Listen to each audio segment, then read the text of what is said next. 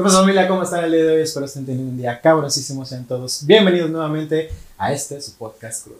En este espacio personal en el que comparto una parte de mí y de mi mente con todos ustedes y, por qué no, exploramos juntos lo que habita dentro de nuestros pensamientos. El día de hoy, ya lo están viendo, no vengo solo, eh, vengo acompañado, muy bien acompañado en realidad, de una no muy vieja amiga, pero que se ha vuelto muy esencial para todo lo que me está sucediendo. Unos añitos no respaldan.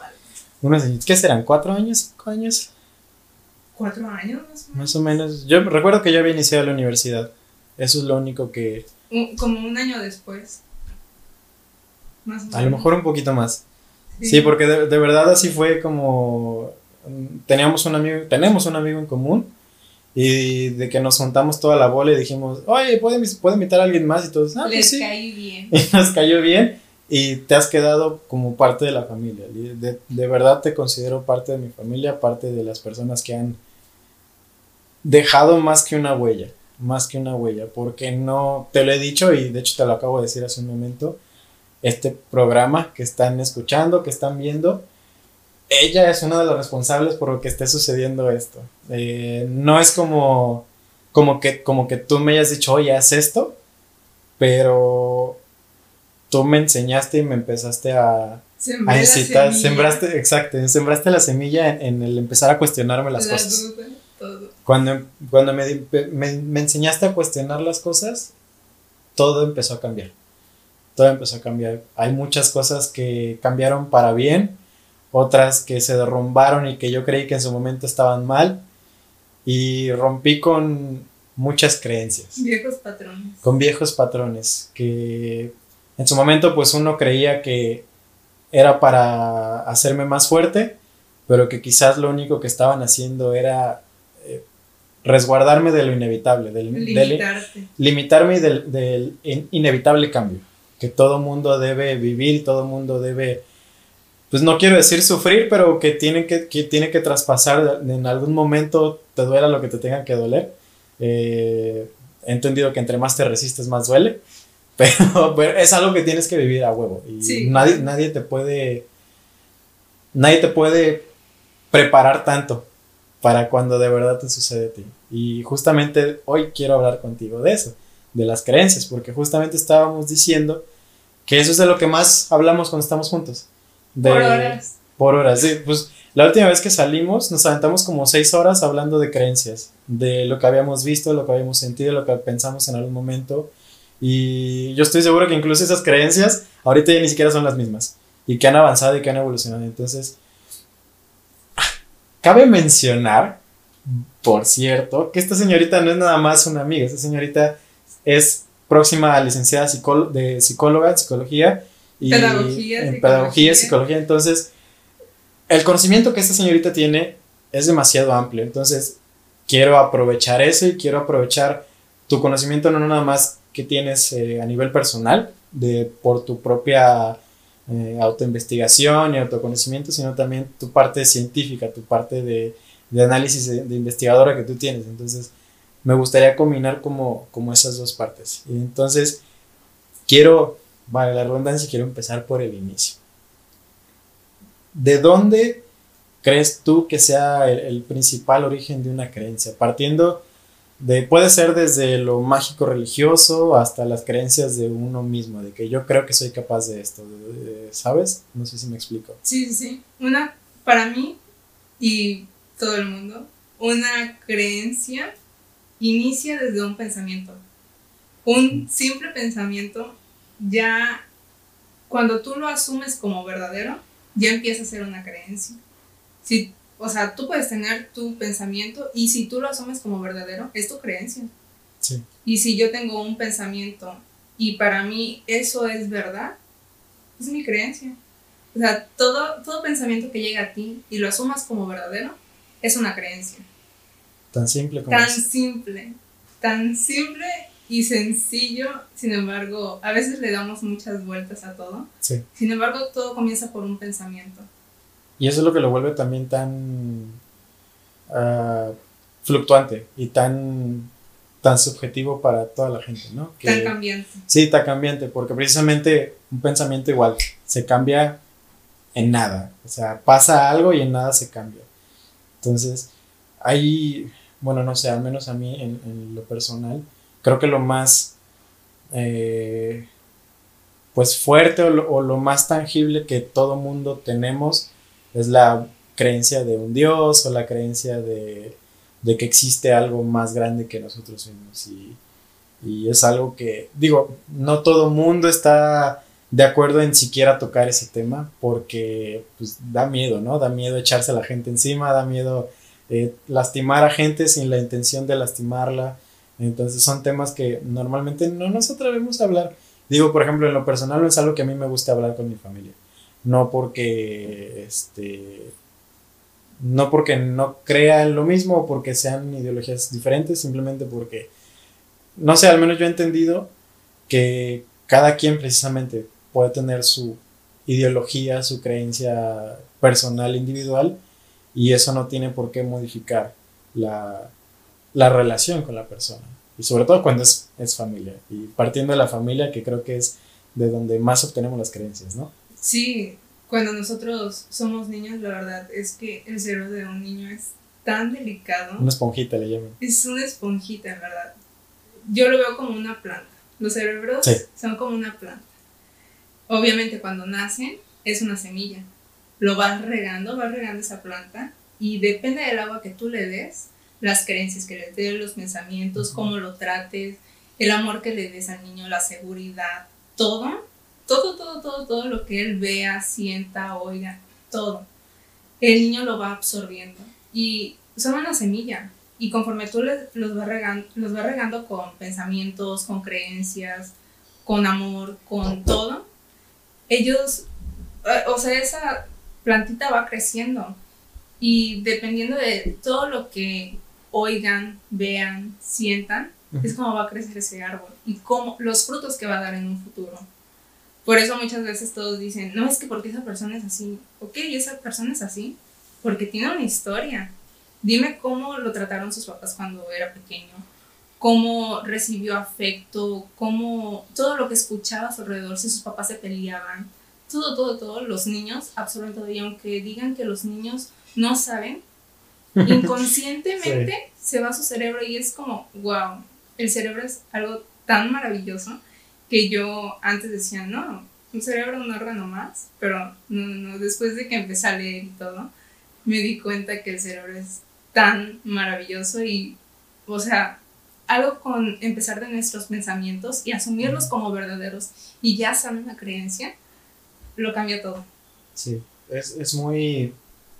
Por eso te decía que es muy, muy susceptible también la manera en que estos también se pueden modificar, porque bien por ejemplo, cuando somos niños, generalmente, al menos a lo que yo he entendido, y ahorita me, me dice si, si está bien o no, eh, cuando somos niños, pues obviamente estás apenas descubriendo cómo, cómo es tu interacción, no nada más eh, contigo mismo, sino tu interacción social. Y muchas veces esa interacción social se vuelve incluso más importante que tu, que tu interacción contigo mismo.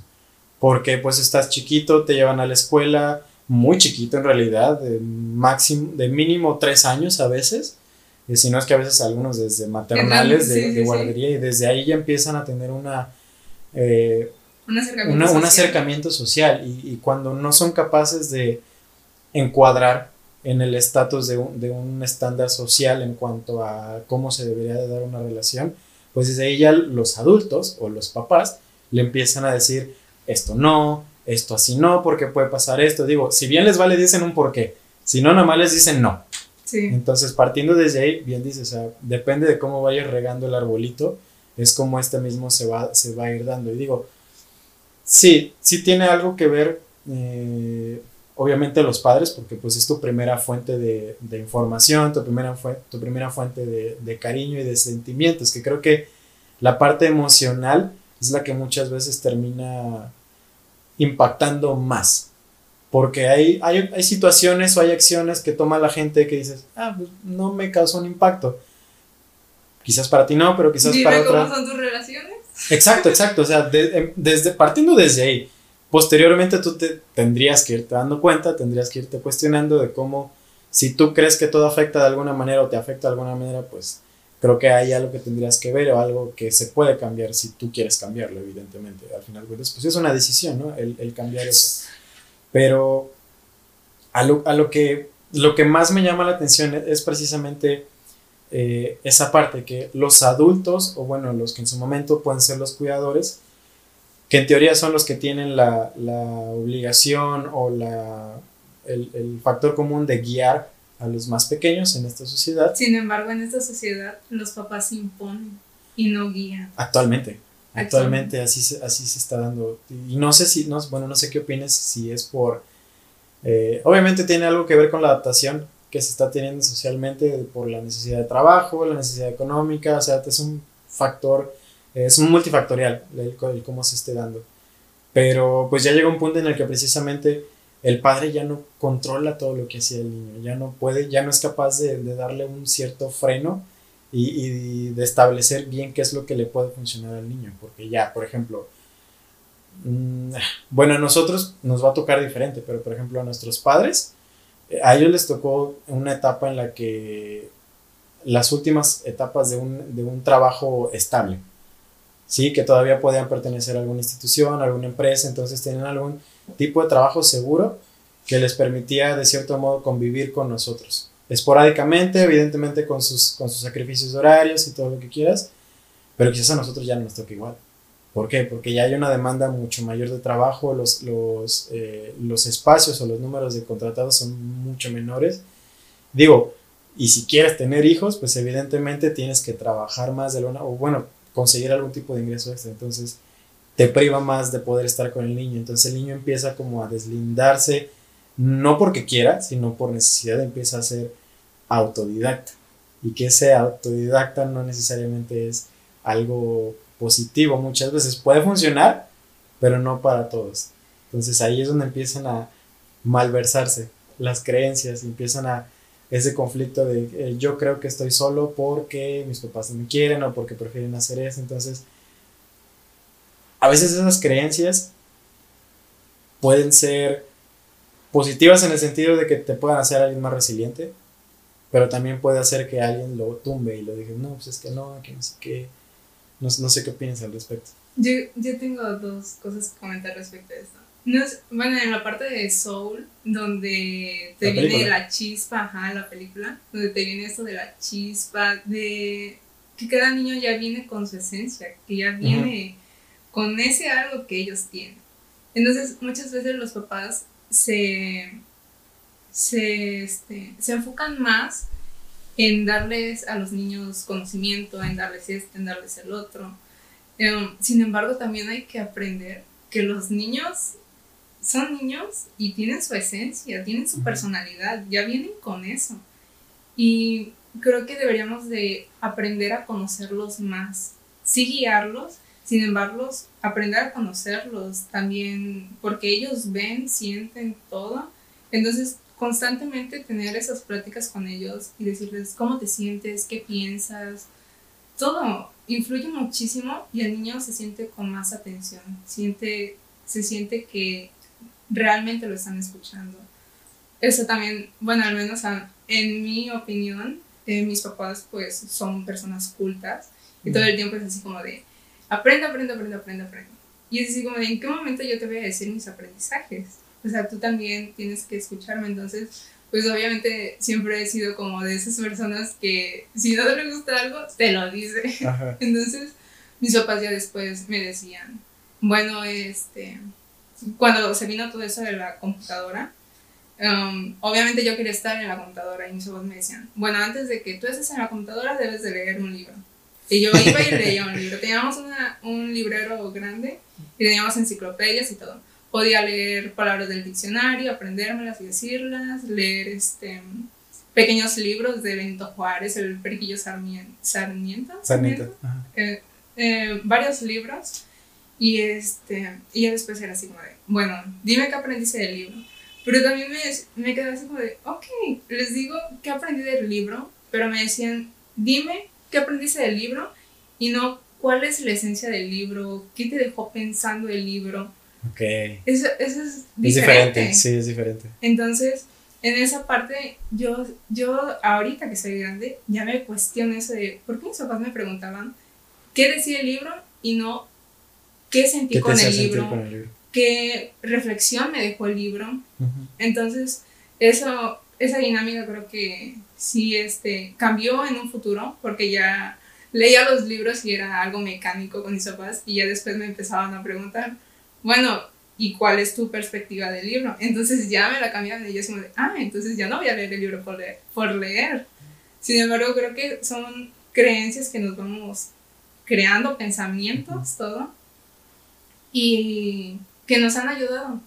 Y con la otra parte que dices, em, considero que somos personas que, ¿cómo lo digo? Que constantemente estamos evolucionando. Sí. Hay una evolución constante y debemos aprender a, a conocer de todo, pero por ejemplo en mi caso, yo ya no leo un libro por leer. Y es, si yo leo un libro, no me voy a aprender qué dice el libro. Voy a sacar la esencia del libro y me voy a poner a reflexionar sobre el libro, porque antes yo decía, no, me debo de aprender lo que dice el libro, lo que dice el autor es la verdad. Y después me quedé así como de, no, no es la verdad. Yo tengo mis propias creencias, yo tengo mis propios pensamientos, yo los he generado, yo he evolucionado.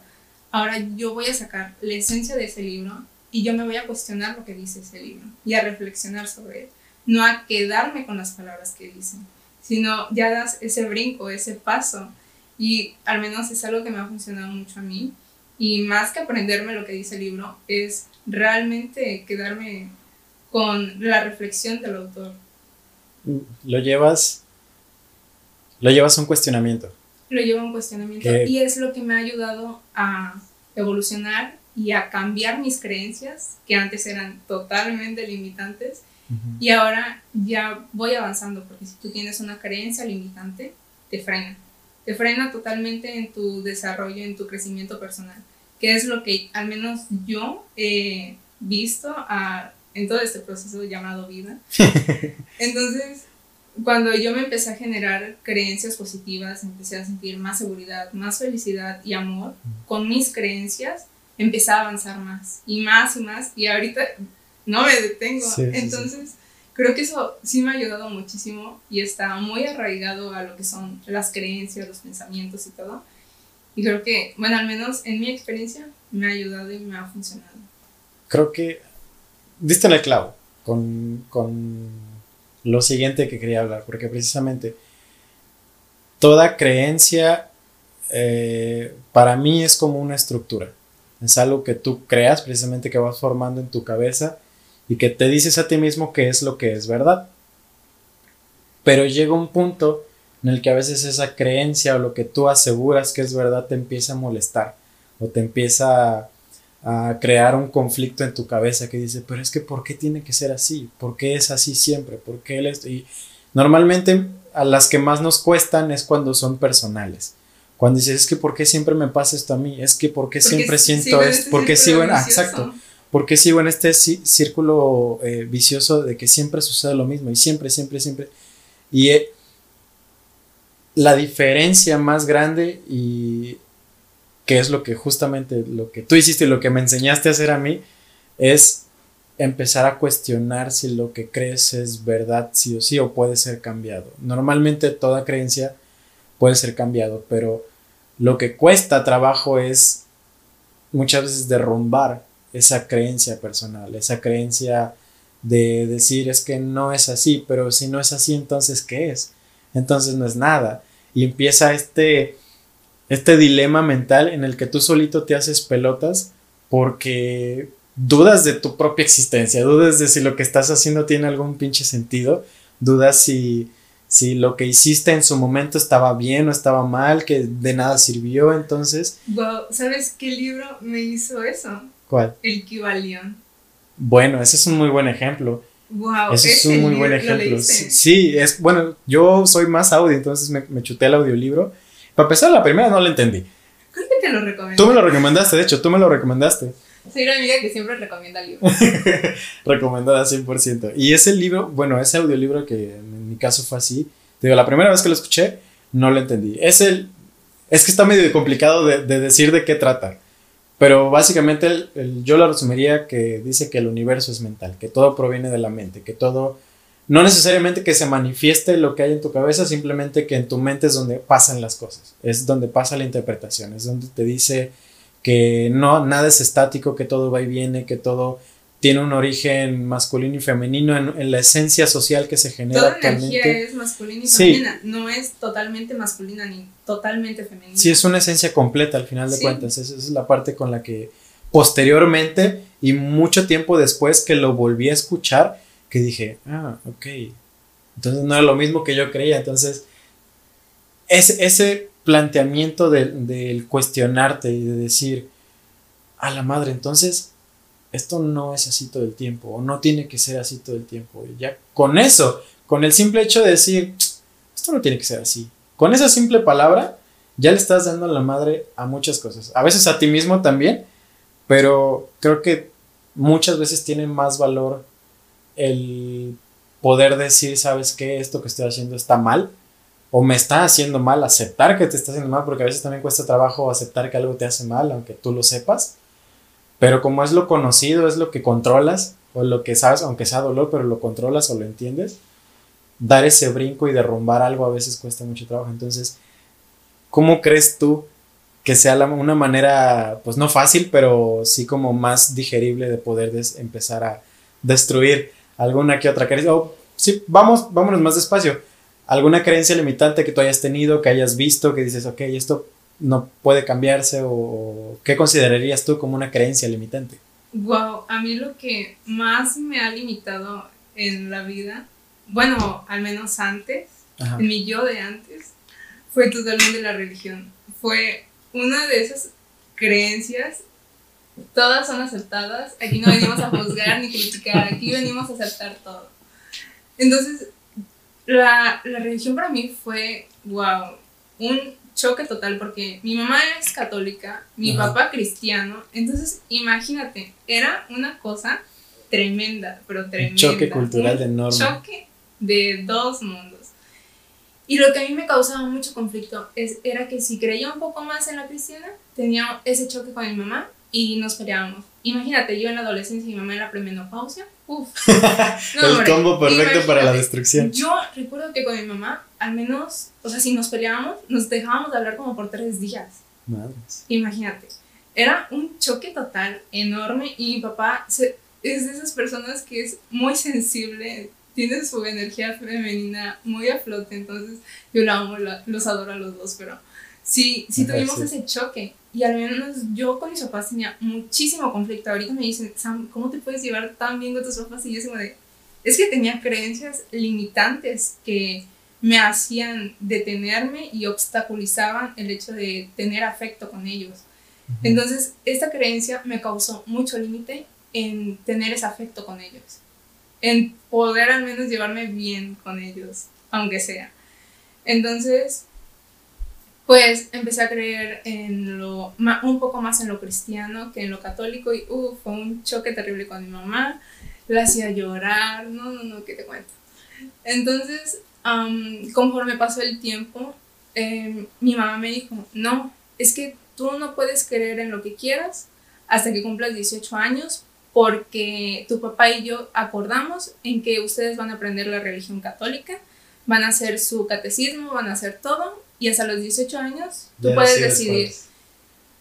Imagínate, llegué a los 18 años y yo así como de, bueno, ahora yo puedo creer en lo que yo quiera. y vamos así como de que, no, o sea, tú debes de creer en, en, Dios, debes de creer en la Virgen, debes de creer en lo católico. Dejó de ser una opción, de ya una imposición. Sí, exacto. Entonces, pues ya eso me causó muchísimo conflicto en no tener como esa libertad, porque yo siempre he sido como esas personas libres que les gusta creer en todo y nada a la vez, que constantemente esté evolucionando. Y si a mí me encierras en una jaula, no, no puedo. Es súper destructivo, sí. Demasiado. Entonces dije, ok, vamos a tomárnoslo con calma. Pasé de ser total, eh, creer en la religión a ser atea. Ese, ese creo que el paso para, para aceptar sí, todo. qué bueno que lo dices porque yo, tengo una historia parecida. Y creo que por eso congeniamos muchísimo. sí, sí, sí. Yo pasé a ser atea, eh, pasé de creer totalmente en un Dios, porque a pesar de que son religiones distintas, creen en un mismo Dios. Sí, sí. Um, sin embargo, pasé de creer en todo eso a creer en nada. Un día dije, ¿saben qué? Yo no voy a creer en nada. Antes vivíamos con mi abuelita por parte de mi papá, entonces constantemente hablábamos sobre cristianismo y yo tenía muy, muy arraigado el cristianismo y, y hasta para hacer algo me cuestionaba, el, no es que Dios y todo, no, no, no, ya más que una creencia, ya era fanatismo. Sí. Y yo dije, no, esto me está absorbiendo. Nos cambiamos de casa y dije, no, aquí se termina todo. Entonces dije, ahora yo voy a creer en lo que quiera creer. Y si no quiero creer en nada, no voy a creer en nada. Pero me voy a aceptar. Y voy a, o sea, si no me aceptan, que no me acepten, que no me quieran, no me importa. Ahora voy a hacer lo que yo amo, lo, con lo que me siento segura, con lo que me siento feliz. Y eso es lo que importa. Entonces pasé a ser atea y ya a no creer en nada, totalmente científica. Recuerdo que en, Cientista en esa 100%. etapa empecé a, ¿Cuántos años tenías? Tenía 17 años. La edad de la rebeldía total. Sí, sí. o sea. Empecé a leer sobre, mucho sobre ciencia. No, hombre, Stephen Hawking. No, Él- él se había convertido en tu nuevo Dios, Era mi nuevo Dios. sí, sí, sí. Era, no, no, no. Lo mejor para mí, empecé a leer sobre cuántica, sobre todo. Mucha reli- este, religión, no. Mucha ciencia. Empecé a empapar muchísimo de ciencia y la cuántica, wow, me encanta aprender sobre energía y todo.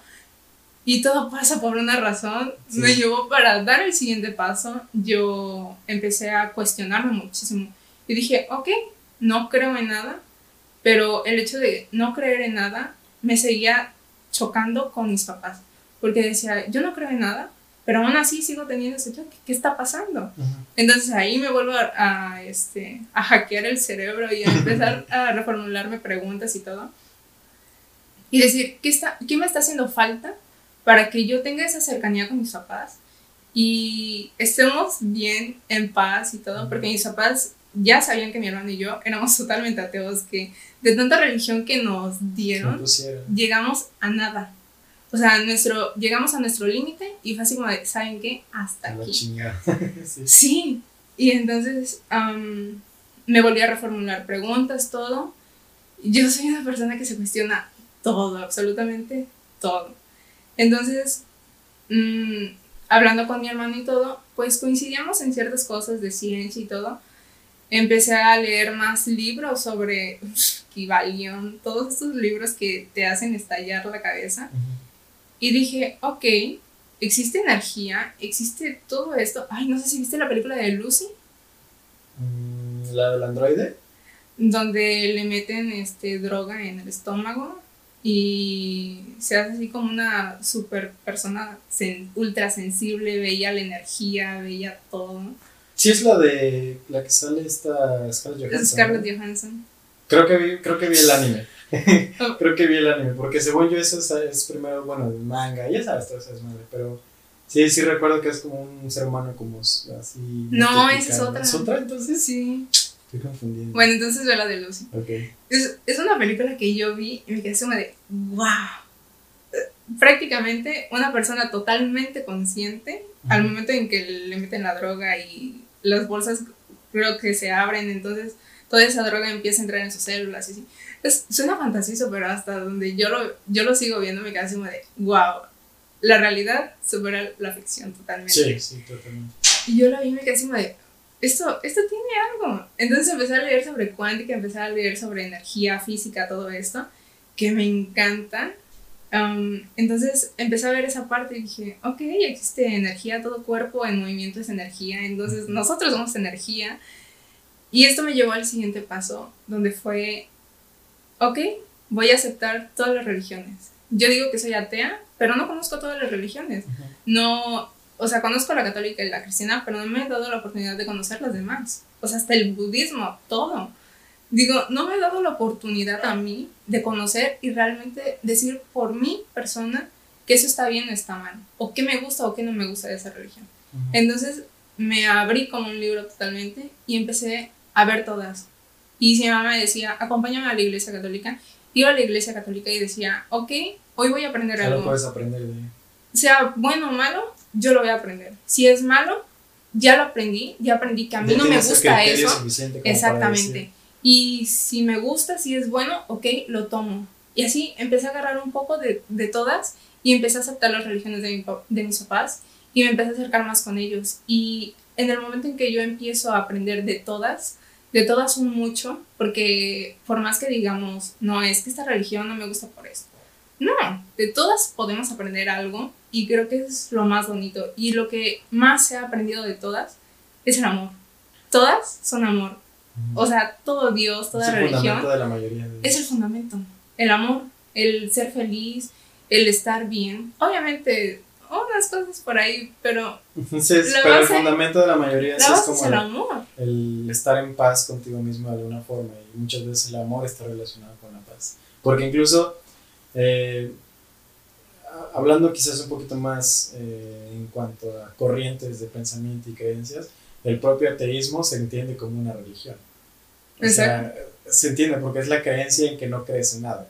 De que no, entonces ahí estás asegurando de que crees. Entonces es como una ironía que es un siglo. Entonces, eh, bueno, un poquito también de lo que, por eso te digo que tu historia se, se parece mucho a la mía en ese sentido, porque yo igual vengo de, de, pues, de una familia católica de toda la vida, de estar en escuela católica desde el kinder hasta la prepa. Wow. Entonces fueron 13 años de estar todos los días en, en jornadas de 8, 12 horas, de estar en, de mínimo en algún momento estar hablando de Dios en algún momento. Entonces, eh, digo, en su momento, en, en un principio, pues obviamente no tienes ese criterio para decir, oye, ¿sabes qué? Esto a mí no me gusta, esto no me funciona así, o quizás no me he dado cuenta de lo que sucedía, pero yo solamente iba como borreguito. Sí, como, claro. como claro. buen cordero. A donde Claro vayan todos voy yo. a donde vaya el rebaño yo sigo. Entonces, y como precisamente el católico tiene una, idea, una ideología de que eh, ser parte del rebaño de Dios y que seas bueno, y todo, entonces con mayor razón yo menos me cuestionaba. Pero pues vas creciendo y entras a la prepa. En lo personal yo tuve un acercamiento muy cercano con la religión por, por una relación, incluso por la música, que ahí fue donde yo aprendí. Cabe aclarar que mi papá se casó con mi mamá por la religión católica, así que, amigas, no es ahí. Si no quieren, no es ahí. El amor, el amor mueve montañas y créanme que un hombre enamorado hace lo que sea. sí, eso, eso sí. Mi papá se casó eso. por la religión católica, siendo totalmente cristiano creyendo totalmente en el cristianismo. Imagínate cómo estaba mi abuelita por parte de mi papá, Uf, estallaba. Pero mi papá hizo eso no por amor. sí. Entonces, Wow, wow, sí es cierto, qué fuerte, qué fuerte. Bueno, es que, que eso me confirma lo, lo fluctuante que es una creencia.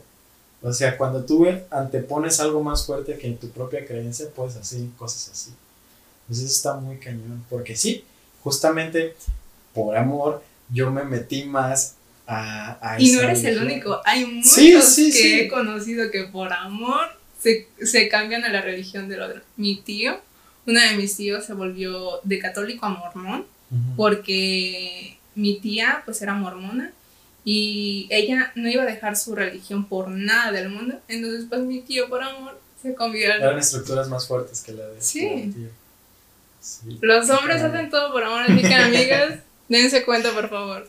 Asegúrate de entrarlo pendejo un rato para que te Sí, puedas dar ese sí. lujo. Sí, y, haz- y a mí hace cuenta que, pues obviamente, para ese entonces yo tenía que 16, 17 años también más o menos. Pero viene la, la primera decepción amorosa, la primera fuerte. Sí, sí, La sí. primera fuerte, digo, porque pues, a todo mundo le han bateado y cositas así. Pero la primera fuerte de la que sí estabas y te destruye todo. Y ese destruir todo no nada más destruyó el sentimiento que tenía por la persona, sino destruyó el fundamento de lo que yo había creado esa historia, que era la, eh, Dios en ese entonces. Yo había creado una religión, una religión. Bueno, pues sí, había creado una historia de amor basados en que éramos hijos de Dios y que estábamos juntos para toda la eternidad. Entonces, te crea, me creé, yo solito me creé esa historia y cuando se derrumba, se derrumba todo y se derrumba la creencia también y dices, vale madre, que no sé qué, no quiero saber nada y empieza la, la, este, la etapa de ateísmo también. Eh, Bueno, no sé, en lo personal, mm, creo que nunca me llegué a considerar como un ateo, ateo, ateo. Y decir, no creo en nada, simplemente dejé de creer en, en ese Dios, en el Dios católico. Eh, dice, pues sé que hay algo, porque lo llegué a sentir en algún momento, dije, lo llegué a experimentar, nunca supe cómo describirlo, nunca supe si era una u otra cosa, simplemente pues algo sentí, no sé qué era, pero algo sentí, entonces sé que puede existir algo más. Pero como que llegó un punto en el que dejé de cuestionar las cosas. Dejé de creerlas, pero también dejé de cuestionarlas, entonces inconscientemente las aceptaba. Aceptaba que no creía. Y entra ese ciclo que te digo de que aunque tú creas que no crees en nada, sigues creyendo que en algo porque pues, crees que no crees en nada. Entonces entré como en ese, en ese círculo. En ese bucle. En ese bucle y volví otra vez como que esa senda de automatismo. De ir sin cuestionar nada, decir que lo que vaya pasando, pues así es y se chingó, así es y no, nada cambia, y, entonces pues es como, de algún punto me convertí en un absolutista. Y decía que si yo estaba encabronado, yo estaba encabronado toda la vida. Y me, me amachiné porque según yo me hacía valiente. Uh, Me hacía el valiente y, y decía, este, no, yo corazón frío y que no sé qué, me la pela todo el mundo y chinga su madre el amor y que no sé qué. Pero pues era un pinche chamaco berrinchudo resentido, ¿sabes? Que le habían roto el corazón y no se había hecho responsable de sus propias emociones y le estaba echando la culpa a, a una religión inconscientemente porque yo no decía, esto es culpa de, ¿sabes? No, no era así. Pero inconscientemente era una historia que yo me estaba repitiendo. Y era ahí la importancia de la gestión de las emociones en los adolescentes. Sí, sí, sí, pero pues en ese entonces no era tan común como lo es hoy día. Digo, no es como que hayan pasado tantos años, pero simplemente de aquí a hace tres años hay cosas que, que han cambiado un chingo. Y en ese entonces, que según recuerdo era 2012, 2013, por ahí más o menos cuando estaba en la prepa, este, pues con precisamente una de las cosas como que las que me ayudaban a liberar era cuando estaba en la iglesia, cuando estaba ahí. Pero de, cuando, como cuando me solté de eso, me, me deslindé de todo, dije, no, pues chingue su madre, no vuelvo a sentir nada, a la chingada todo, yo enojado que con la vida, que me la pela todo el mundo, o sea, el narcisismo y el egocentrismo hasta acá. Pasa el tiempo y pues como que este cuestionamiento o este planteamiento de que sí existía algo, ¿no? porque pues ya estaba, en ese entonces ya estaba en la universidad, ya estaba solo, estaba de estudiante. Entonces, pues sí, de repente en esas noches que te quedas solo, te empiezas como a decir, es que si estoy solito y te empiezas a cuestionar y que no sé qué. Y si me tocan la puerta y no hay nada. sí, empiezas, empiezas como que a hacerte un buen, de, un buen de ideas como de que, qué podría pasar si hoy te mueres y que no sé qué. Entonces dices, entonces si hay algo más o no hay algo más. ¿Vale la pena ser bueno o no vale la pena eh, estar cumpliéndole algo que ni siquiera sabes si existe? Digo, porque tú sabes que eres bueno. Vas por el camino. Ajá, sabes que vas por el camino al bien porque socialmente llevas buenas relaciones, no le estás haciendo mal a nadie, pero con Estás amando al prójimo. o sea, en teoría estás haciendo lo mismo que haces en una religión, simplemente que no le estás adjudicando eso a un ser superior. Te lo estás adjudicando a, que simplemente quieres hacer el bien para ti, para el que está a tu alrededor. Y ya. Pero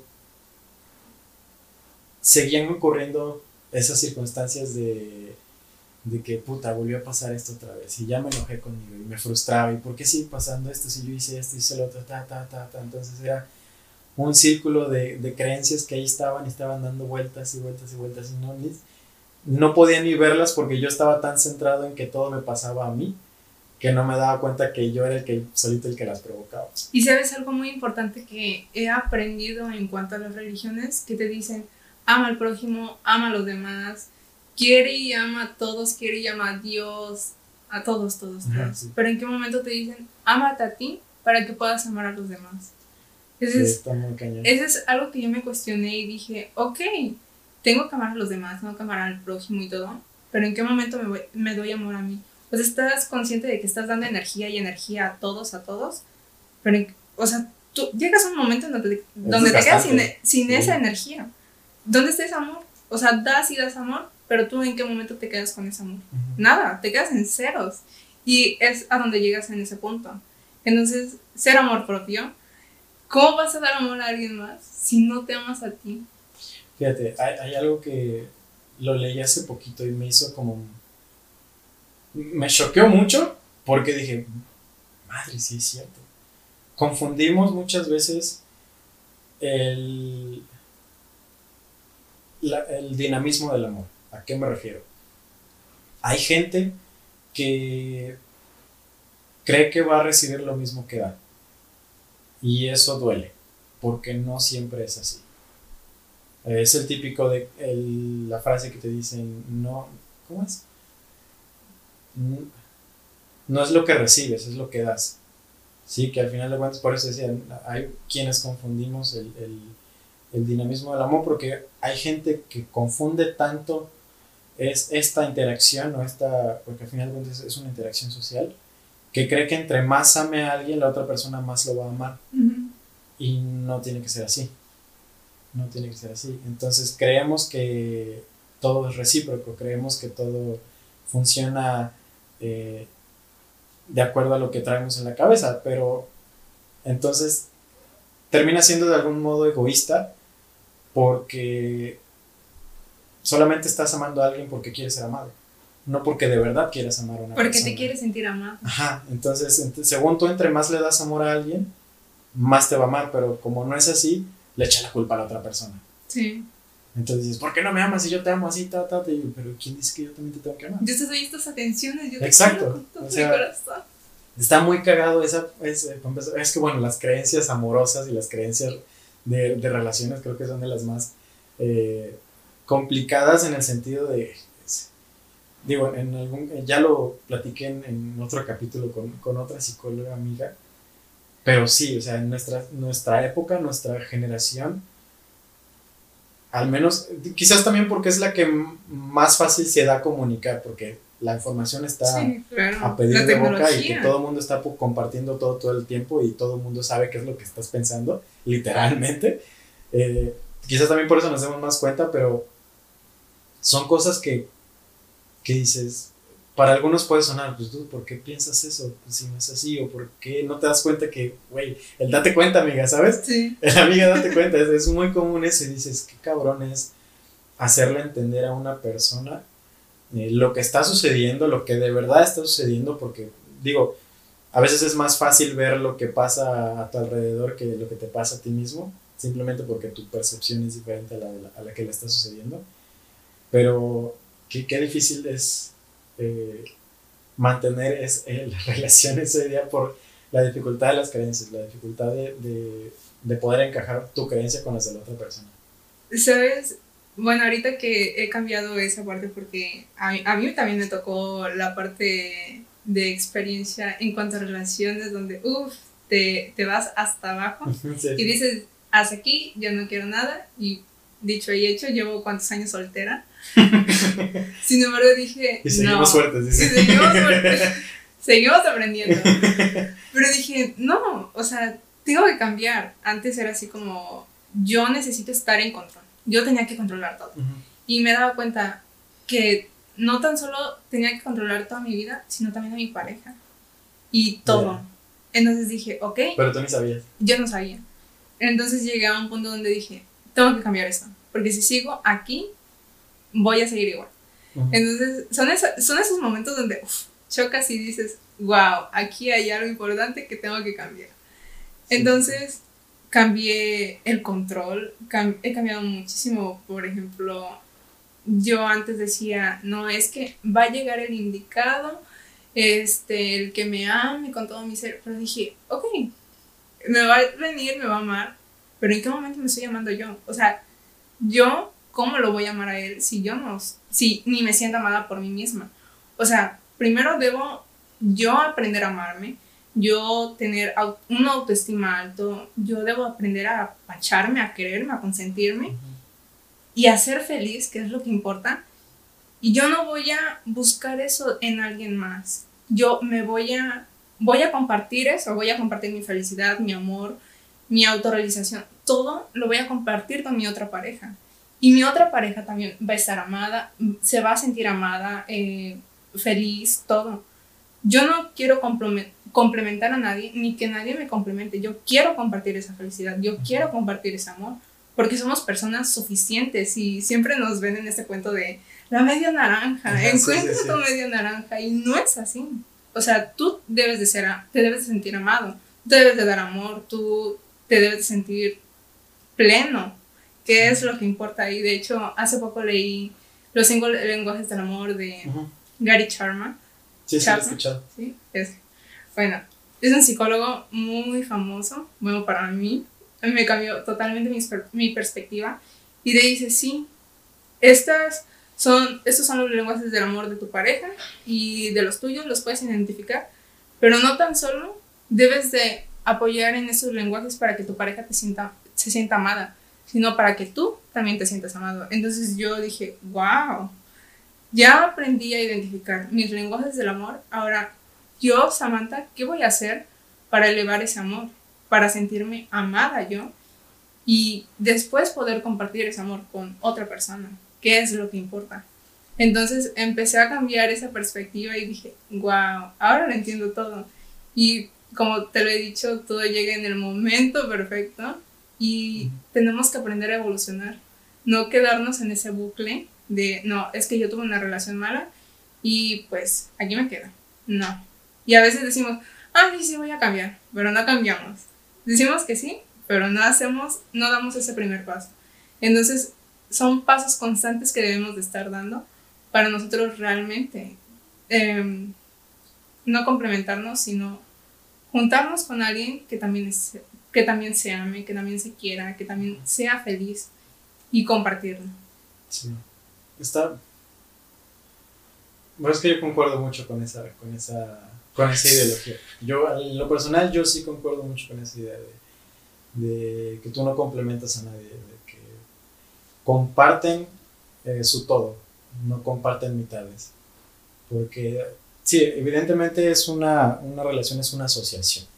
Socialmente se ve como una asociación y se entiende como un, un acuerdo de que tú y yo acordamos convivir de alguna forma con reciprocidad y con ciertos estatus que nos dicen que nos vamos a llevar bien.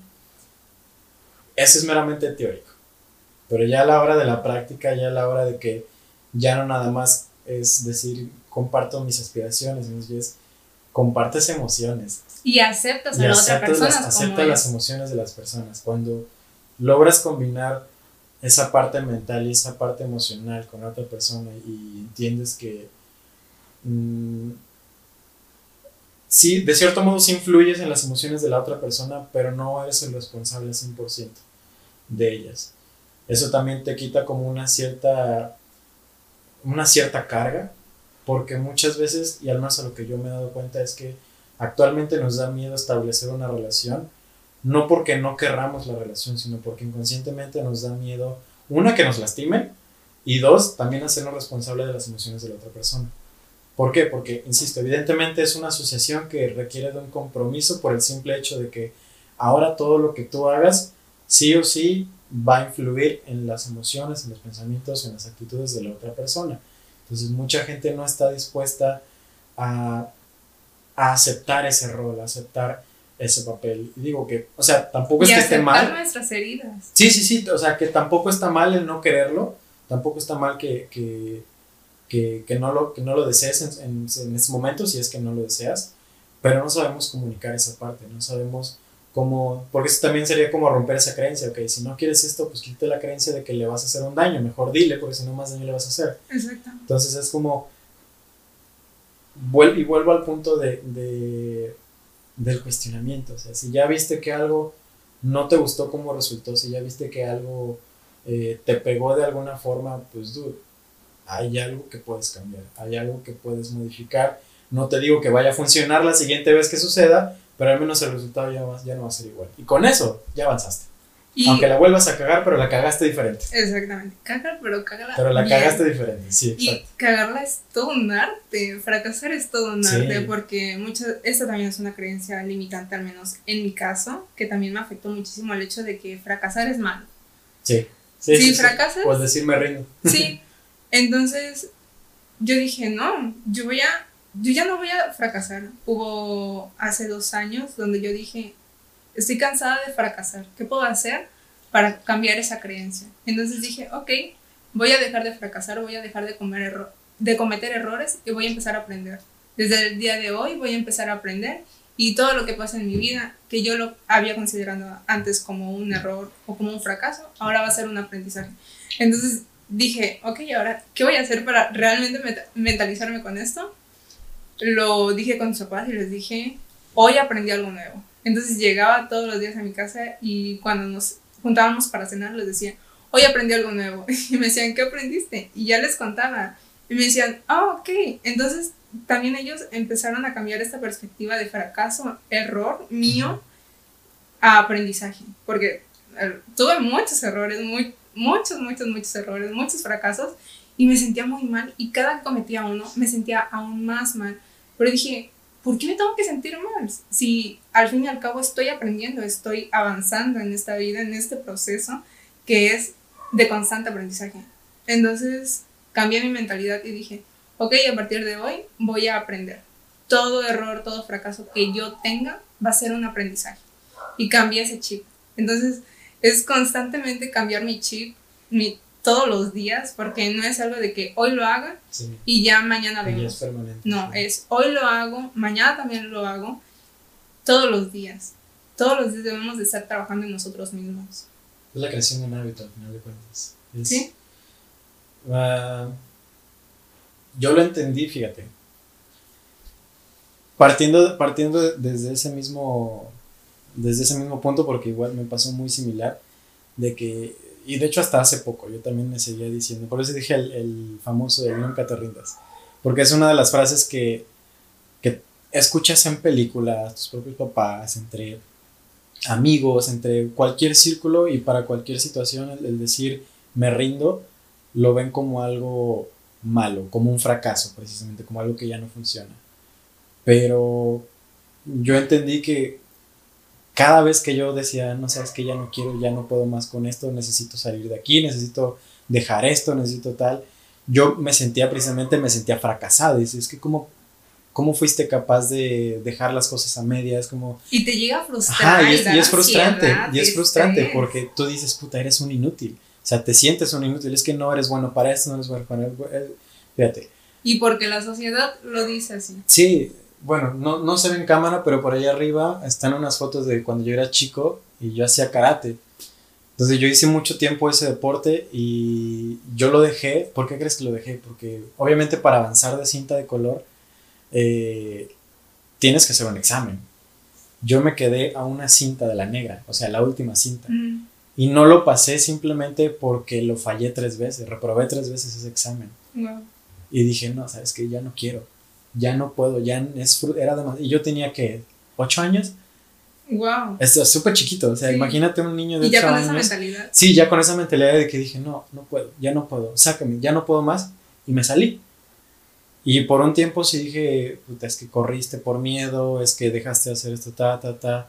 De ahí entré, como siempre he sido muy activo en cuanto a deporte, después hice fútbol, después hice natación, después hice, eh, creo que jugué básquet también en la escuela, pero jugaba así, entonces probé como, como que muchas cosas, sigo probando muchas cosas. Y antes, ahorita ya no, por eso digo, antes yo creía es que no te quedas con nada. Nada más estás cambio y cambio de un lugar a otro y no estás haciendo nada con ¿Te acuerdas de esa vez que fuimos a comer papas y vimos cómo McGregor eh, peleó esa vez y que tenía de coach a este Tony Robbins. Ah, Tony Robbins, sí es cierto. combinó esa parte sí, sí, cierto. Eh, lo físico, entrenamiento físico y entrenamiento mental. Sí, sí es cierto. Wow. Sí es cierto, no me acordaba de eso. Y bueno, es que precisamente posteriormente cuando ya estando en la universidad, que obviamente sigo entrenando de más cosas, este, viene este cambio de, de o bueno, esta, este nuevo planteamiento de ideas en la que todo es constante, en, constante cambio y vas replanteando las cosas, me dije a mí mismo, dije, güey, pero es que si nunca hubieras renunciado al karate, quizás seguirías en la misma cinta y seguirías igual de frustrado. Si nunca hubieras eh, salido de ahí, no hubieras, no hubieras aprendido a trabajar en equipo como en el fútbol, si nunca hubieras salido del fútbol, nunca hubieras aprendido a nadar, en hacer esto y ahora pues está, ta, ta, entonces dices, ok, sí, siempre obtienes una experiencia y si obtienes una experiencia generalmente obtienes un aprendizaje. La cosa es que como nos, nos empecinamos en decir que todo tiene que ser perfecto, sí, se nos olvida que en lo imperfecto es donde está a veces el verdadero mensaje, el verdadero eh, resultado positivo, que es el aprendizaje. Y sabes algo que he aprendido mucho, que somos personas totalmente imperfectas y eso nos hace únicos. Sí. ¿Te imaginas si todos fuéramos perfectos? Fuéramos iguales y aburrido. Todo muy gris. Mucho. Todo muy gris, sí es cierto. Sería... Ay, no sé. Pero es que si de por sí a veces la vida no tiene sentido, o sea, sería... Como cuando te dicen o blanco o negro. No, qué hueva. Qué hueva, no, no, no. Y es mucho lo que viene en el, la filosofía, no sé si es china, el yin y el yang. Dentro Ah, de lo bueno hay algo malo y dentro de lo malo hay algo bueno. Es, a mí cuando me dijiste eso, para mí eso es como lo que más me ha ayudado a, a precisamente a discernir cuando algo me sucede. Cuando yo digo, porque eso es, insisto, eso es un hábito que vas creando, no es algo que, que de la mañana a... un De la noche a la mañana. De la noche a la mañana, perdón, puedas, puedas como aprender a hacer. Este, del decir, ¿sabes qué? Pase lo que pase, es lo que es, it is what it is, y de ahí puedes aprender algo sea bueno, sea malo. Si, si la cagaste, a mí no puedes decir, ok, ya vi que fue, ya no la vas a cagar otra vez. Entonces, dentro de lo malo siempre hay algo bueno y de lo bueno siempre hay algo malo, porque al final de cuentas, lo, como dicen, todo en exceso es malo. Así sea algo que disfrutes un chingo, pero cuando le llevas un exceso es cuando... O cuando te dicen, cuando te hablan del caos, cuando te dicen del caos, es así como de que, uff, lo peor, el Sí, sí, caos sí. es lo peor, ni te metas ahí, ni quieres estar ahí. Yo recuerdo mucho, no sé si te acuerdas cuando les conté que me pasaban cosas súper paranormales en mi Oh, sí. casa. sí. No tienen una idea. Esa, esa es- esa es una muy buena historia, o sea, es una creencia de... Y entramos a lo bueno, ¿eh? Sí, sí, sí. sí. Aquí vamos a hablar de todo mucho porque créanme que me han pasado muchísimas cosas Sí, y sí, sí. de ahí fue cuando empecé a cambiar mi chip así drásticamente porque un día dije, ya no quiero vivir esto, estoy tan cansada de vivir esto porque me pasaban cosas paranormales todo el día, todo el tiempo, a todas horas fuera de mañana, de tarde, noche, no importaba, me pasaban muchísimas cosas. Yo vivía en, en ese caos, yo Un decía, constante miedo. ¿no? Sí, yo decía, hasta lo sigo diciendo todavía, vivía en el propio infierno. O sea, la tierra, eh, el infierno en la tierra. Literal. No, hombre, era un miedo horrible, era un estrés constante, una ansiedad constante de lo que me fuera a pasar, porque cada vez iba aumentando y aumentando y aumentando. Y principalmente escuchas sonidos, ves por ahí sombras y todo, pero ya después cuando te llegan a tocar o cuando te llegan a hacer así algo físico y es como que, wow, wow, wow, cuando, te- Sí. cuando ya sientes esa, esa energía y todo, dije, no, hasta aquí. Real fue una vez que me dio parálisis del sueño y sentí a una persona al lado de mí y sentí su cabello, todo, dije, "Ah, no, no, no. Ese día dije, En tu cabeza según aquí. estabas diciendo, no, solamente es una etapa de... Soy yo, sueño". soy yo, lo mejor ese yo, cabello. no. Pero Pero, real, pero es que el miedo es, o sea, logra transformar un chingo de cosas. sentí una presencia horrible, horrible y no sé si has escuchado hablar sobre los entes, que son Mm, pues seres sí. totalmente negros, altos, grandes. Uf, no. Sombras. Sombras, ¿no? ajá. Pero es una sombra, ay, no sé, realmente que parece una persona, pero totalmente negra. Pero no un negro común, un negro, Negro de de esos- vacío. Sí, sí, sí, un negro vacío, así como un agujero negro, así.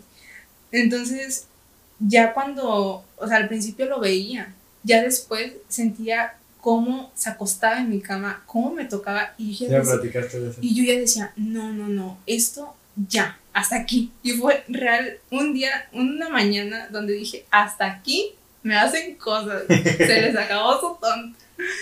Y fue que tuve que cambiar eso. Y me di cuenta que era algo bueno. Dentro de lo malo, siempre hay algo bueno. Porque gracias a eso yo pude cambiar. Si no me hubiera pasado eso, no sería Sí. la persona que soy ahorita. Por eso siempre que digo que en el momento en que más caos hay en tu vida, es cuando vas a tener mayor transformación. Porque necesita haber caos primero para que tú puedas transformarte y posteriormente evolucionar.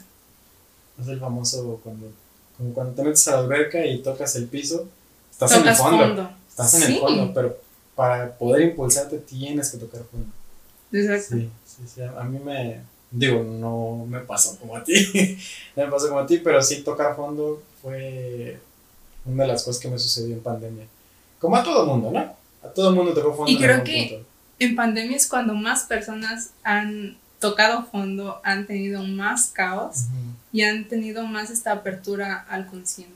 Sí, sí, simple- simplemente la apertura a un diálogo como este, a un diálogo como, como de decir, güey, está pasando esto en mi cabeza, güey, está sucediendo esto así, no sé por qué, pero está sucediendo. Simplemente con el, el empezarte a, a- a aceptar que tienes esos pensamientos, que tienes esa necesidad de, de, de sacarlos o de plasmarlos de alguna forma, yo creo que ya es un- una, una señal lo suficientemente importante como para que te digas a ti mismo que puedes empezar a cambiar. Y está muy cabrón, como te digo, a mí me, su- me sucedió en pandemia, ya tenía que más de cinco años de estar viviendo solo por la universidad y, y todo eso. Entonces, había aprendido a sobrellevar muchas cosas, había aprendido como a entenderme a mí mismo estando solo. Y yo sabía que estando solo pues no me pasaba nada porque literalmente no perjudicaba nada. O sea, yo podría estar enojado, yo podía estar triste, pero no pasaba nada porque era conmigo mismo, nada más.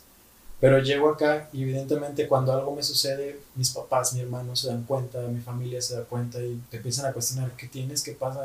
Y como yo no era alguien que dijera las cosas, más me, me enojaba yo, dices que déjenme en paz, déjenme ay, pum, hasta que llegó un día que explotó todo y literalmente una media hora berreando en el sillón de decir, puta madre, pero es que ¿por qué? La chingada, ¿por qué me pasa esto a mí? Y ya, obviamente, pues, si tienes y corres con la suerte de, de estar con la familia, pues sí te apoya bastante, pero hubo mucha gente que le tocó estar sola. De hecho, la, la última invitada que tuve, que fue una amiga, eh, bueno, la antepasada vez, el, el episodio antepasado de un invitado, estoy haciendo cuentas con, con, con quién grabé. Este, a esa amiga le tocó vivir la pandemia, al menos el inicio de la pandemia en España, sola. Cuando, cuando en España estuvo duro y que Sí. toque de queda y todo, entonces ella me platicó, de hecho por ahí está el video, se los voy a dejar por ahí abajo, este, que dice, no mames, es que era insoportable, o sea, literalmente no podías ir a ningún lado, no estabas ni con gente que conocías, no estabas ni con tu familia, o sea, era, literalmente le tocó agarrar al, al toro por los cuernos y dices, madres, madres, solamente a veces en los momentos de caos es cuando sí o sí tu cuerpo reacciona, tu mente reacciona, tu mente entiende, hey, dude, muévete, muévete, te estás ahogando, muévete. Y sabes Muévete, algo, muchos decimos, ay no, al rato se me pasa, pero no.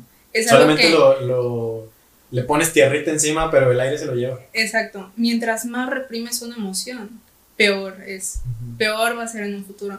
Y por eso eh, ahí la importancia de ir a terapia, de ir con sí. un psicólogo es muy importante. Chicos, por favor, vayan a terapia, es totalmente normal. Y toda, es que aunque te sientas bien o te sientas mal, tienes que ir Ayuda, a terapia. sí, ayuda. ayuda, ayuda a tu proceso. O sea, tú no puedes tener un proceso totalmente espiritual sin terapia. Reco- Recordemos que todo debe estar en total equilibrio. Y, ok, tengo la parte espiritual, tengo la parte terapéutica, o sea, tengo todas las áreas bien en mi vida. Eso genera un total equilibrio. Y es lo que ayuda a dar ese impulso. Ok, ¿quieres mejorar? Ve a terapia. Aunque tengas un mínimo pensamiento que te incomoda, ve a terapia. Porque si vas desde el principio, Es Va a ser fácil, mejor. Sí. tu proceso va a ser más fácil. Y si te tardas, va a llegar a un punto en donde vas a tener caos, vas a explotar. Y cuando vayas al terapeuta y digas, no, es que me sucede esto. Y digas, no, es que no me funciona lo que me dice, no me funciona lo que hago. No te funciona porque dejaste Porque no- pasar Es tanto como cualquier tiempo. enfermedad, ¿no? O sea, es como un Exactamente. catarro que dejas ac- acentuar hasta que ya es una ya es un enfisema pulmonar casi casi, pero fue porque no te trataste al principio. Y muchos decimos, ok, si tengo algo físico, voy rápido con el, con el médico porque me incomoda. Sí. Tu mente también, eh, tu salud órgano, mental, tu salud mental es muy importante. Sí, sí, Exactamente, es un órgano y debemos de cuidar ese órgano.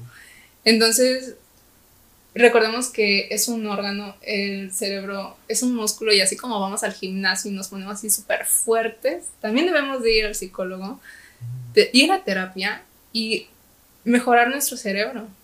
Y es que mucha gente, fíjate, ahorita que dijiste entrenarlo, mucha gente cree que cuando dice entrena tu habilidad mental, entrena tu cerebro, ellos creen que se refiere a, a superaciones matemáticas, eh, resuelve algún tipo de rompecabezas que sí ayudan en la plasticidad neuronal y todo eso, pero tu plasticidad neuronal en cuanto a funcionalidad, en cuanto a cognición, se quedan cortas si no logras concentrarte en ellas porque estás pensando en que te caíste, en que te, alguien te rompió el corazón o que tú solito te decepcionaste.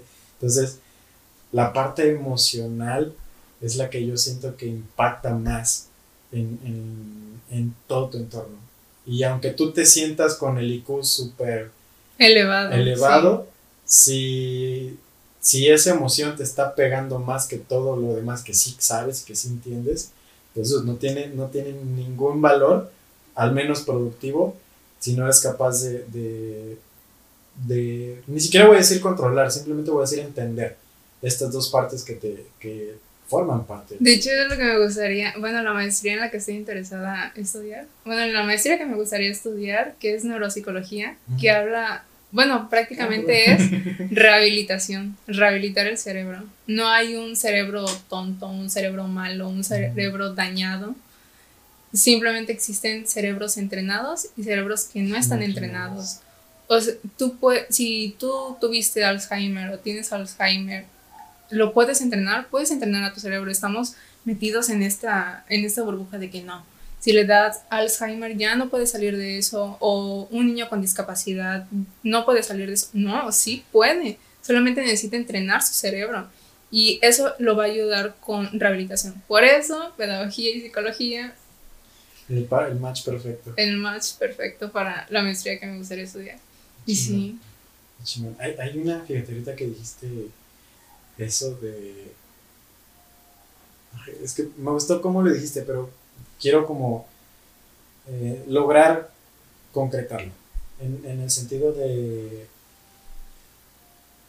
de que sí se puede cambiar con, de que ahora sí que si, si tú te la crees lo puedes cambiar.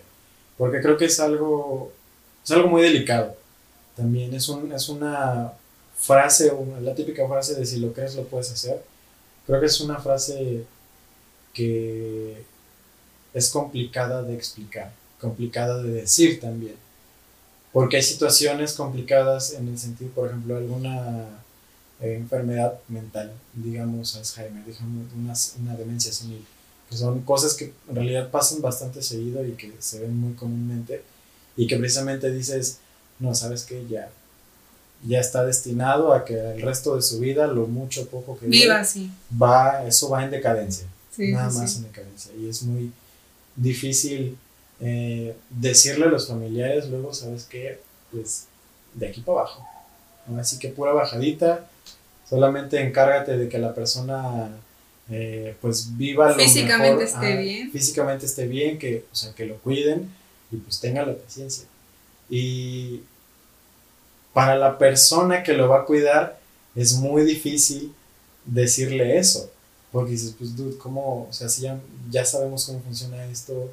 Sin embargo, han habido casos en los que sí sucede. Entonces, ahí juega un factor muy importante la creencia de, que, si, de que si con tu mente puedes hacer las cosas. Entonces, es, es, muy. Siento que es muy padre, pero también es muy peligroso. Yo tengo aquí, tengo unos sentimientos muy, muy encontrados con estas cosas. Porque, en lo personal, sí me ha tocado vivir experiencias y me ha, me ha tocado ver también situaciones en las que literalmente con creer en las cosas, algo pasa, algo sucede que te da la energía o te da la... Lo atraes tanto. Pues, ni siquiera voy a decir atraer, simplemente tú solito te, te, crees con la capacidad que físicamente algo surge en ti y logras eh, complementar o concretar este, algún suceso, algún, algún tipo de situación. Las religiones, cuando creen en un santo, en un dios, en el que sea, si tú lo crees, lo crees con tanta fuerza, tienes esa fe, generas tanta energía que surge el famoso milagro, que todos, en todas las religiones lo hay. Sí, se ha mencionado por mucho y tiempo.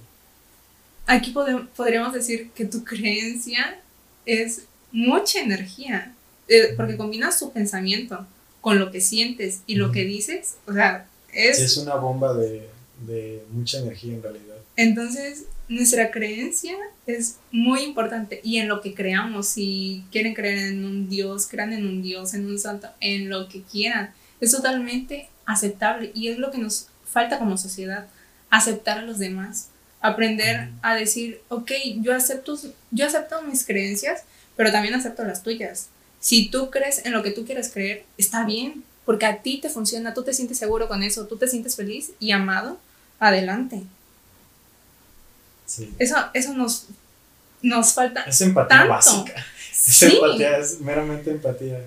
Y nos falta tanto como sociedad aprender a empatizar con los otros y aceptarlos tal y como son. Sí. Es que al final de cuentas necesitamos la creencia. Tristemente o afortunadamente la necesitamos porque la vida a veces se puede volver insoportable si no, si no tienes algo en que creer. Digo, se puede, eso es lo que decía, se puede pasar la vida sin creer en algo en específico, pero inconscientemente estás creyendo que no crees en nada. No, no, o sea, además de que posiblemente sea aburrida para la persona, depende a quién le digas, pero sí quizás eh, sigues creyendo que tú no crees en nada, entonces inconscientemente estás creyendo, entonces es algo que no... Estás creyendo en que no crees Sí, nada? sí, sí, no, no puedes separarte de eso, no puedes eh, decirte, incluso no puedes ni decirte libre en ese aspecto porque sigues creyendo que no crees en nada. ¿Qué pasa? Es que se apagó. Y no se guardó. No está. No, no mames. No, no mames, ¿cómo haces eso? No, no mames, ¿cómo haces eso, güey? Llevo una hora grabando esa madre. ¿A dónde se grabó? No, es que no está.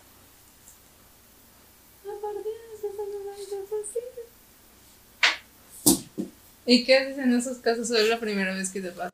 Sí, grabando. Está. me siento raro sin cámara, pero bueno. Eh, ahora ya no sé cómo empezar. Y como decía Sócrates. y como decía Sócrates, yo solo sé que no sé nada. Bueno, es que, bueno, ahorita ustedes lo están escuchando. Ya no lo. creo que en esta ocasión el episodio será un poco diferente porque si estás en Spotify, pues no hay problema, pero en YouTube quizás no nos estés viendo.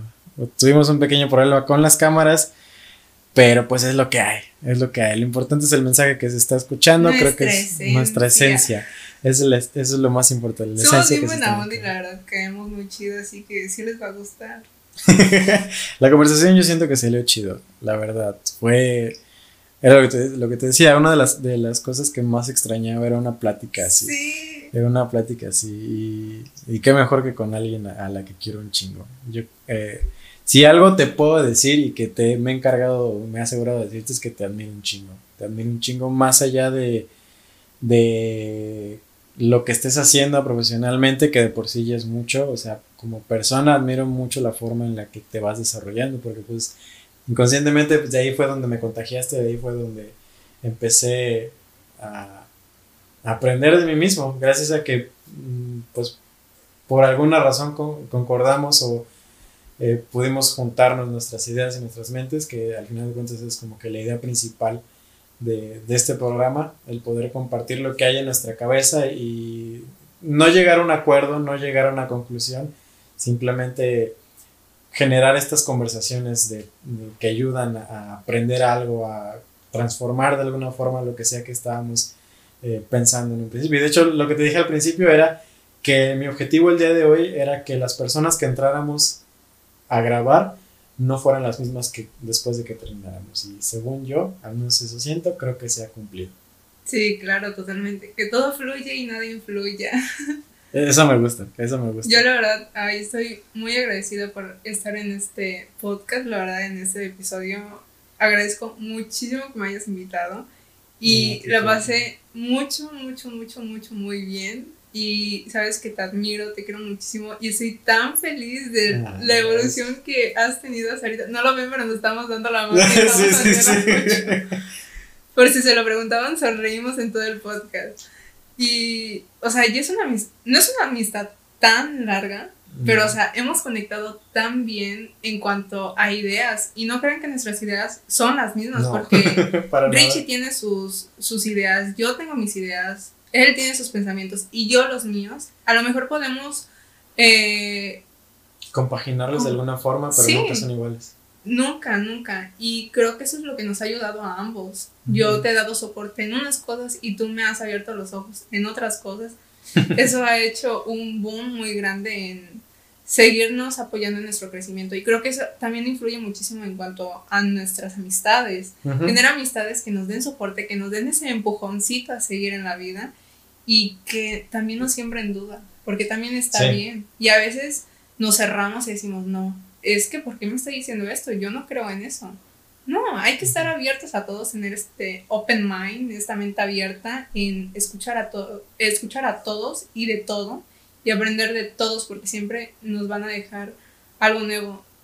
Decía en un libro que toda persona que llega a tu vida es un maestro. Entonces... Sí, tú me dijiste eso a mí también. Sí, toda persona que llega a sus vidas, acéptenla, si llega por poco tiempo o por mucho tiempo, les van a enseñar algo. Y si terminan esa amistad, esa relación, digan, ¿qué, aprendizaje tuve de esta persona? Y ahí van a cerrar el ciclo. Porque a veces estamos así como de, ¿por qué tengo esta persona en mi vida? ¿Por qué está Le damos vueltas al asunto. Entonces, en el momento en que nosotros cerramos ese ciclo, es cuando nos preguntamos a nosotros mismos, ¿Qué me enseñó esa persona? ¿Qué aprendizaje me dejó esa persona? Y ahí es cuando le damos ese giro y podemos evolucionar. Aprendizaje constante. Me encanta. Me quiero quedar con eso. Me quiero quedar con eso. En que una creencia no es absoluta, en que una creencia es cambiante y que eso está bien. Debemos de ser flexibles. La flexibilidad es, creo que es la mejor herramienta ante cualquier cosa, ante tus propias actitudes, tus propias emociones, tus propias responsabilidades también es ser flexible ante eso y evidentemente ante tus propias creencias, porque un día puedes creer una cosa y al día siguiente algo o alguien, incluso tú, la destruye y empieza algo nuevo. Entonces esa constante transformación, ese constante cambio de creencias es lo que nos hace, nos hace quienes somos y nos hace seguir avanzando. Tener apertura a las cosas nuevas. esa, esa apertura es la que al menos creo creo yo, creo yo en este momento que es lo que puede ayudarnos a muchos a mantenernos a flote de alguna forma. Y creo que, al menos de que tú quieres agregar algo más, creo que puedo terminar el capítulo así. Ay, llámense muchísimo, por favor. Entonces, este espacio a continuación es únicamente para que tú anuncies lo que estés haciendo, lo que quieras dejar, si quieres dar tus redes sociales, adelante quieres compartir lo que estás haciendo con tus proyectos, adelante, que vayan a ver qué estás haciendo, porque estás haciendo un chingo de cosas. Sí, estoy haciendo muchas, muchas cosas ahorita en mi vida. Um, sin embargo, hoy vine como un ser humano ordinario, como... Nos quitamos la etiqueta de licenciado y venimos hoy nos quitamos todas las etiquetas. Entonces, soy una persona común y corriente en este momento. Así que, si me quieren seguir en mis redes, estoy como Sam Carrasco, doble O al final. Um, subo mucho contenido de esto, Richie lo sabe. Yo soy de esas personas totalmente abiertas que si alguien me va a seguir o alguien está en mi vida, es porque le gusta como pienso, me acepta tal y como soy. Porque todos somos totalmente diferentes, sin embargo nos aceptamos y eso es muy, muy importante. Así que sigan en mis redes. Um, mucho chismecito, todo. Um, eso no puede faltar. Eso, nunca, puede faltar. Pero el chisme del bueno, no el chisme del tóxico, además. y um, sí, tengo muchos proyectos. Sin embargo, ya después los van a ver en redes, si me siguen. Um, y Richie, muchas gracias por esta bonita tarde. Tenía muchísimo que no hablábamos. Me encanta hablar contigo. Siempre sacamos algo productivo de ello. Y qué cool tener amigos y personas cercanas a mi vida como tú. Te amo, Mix. Por dos años.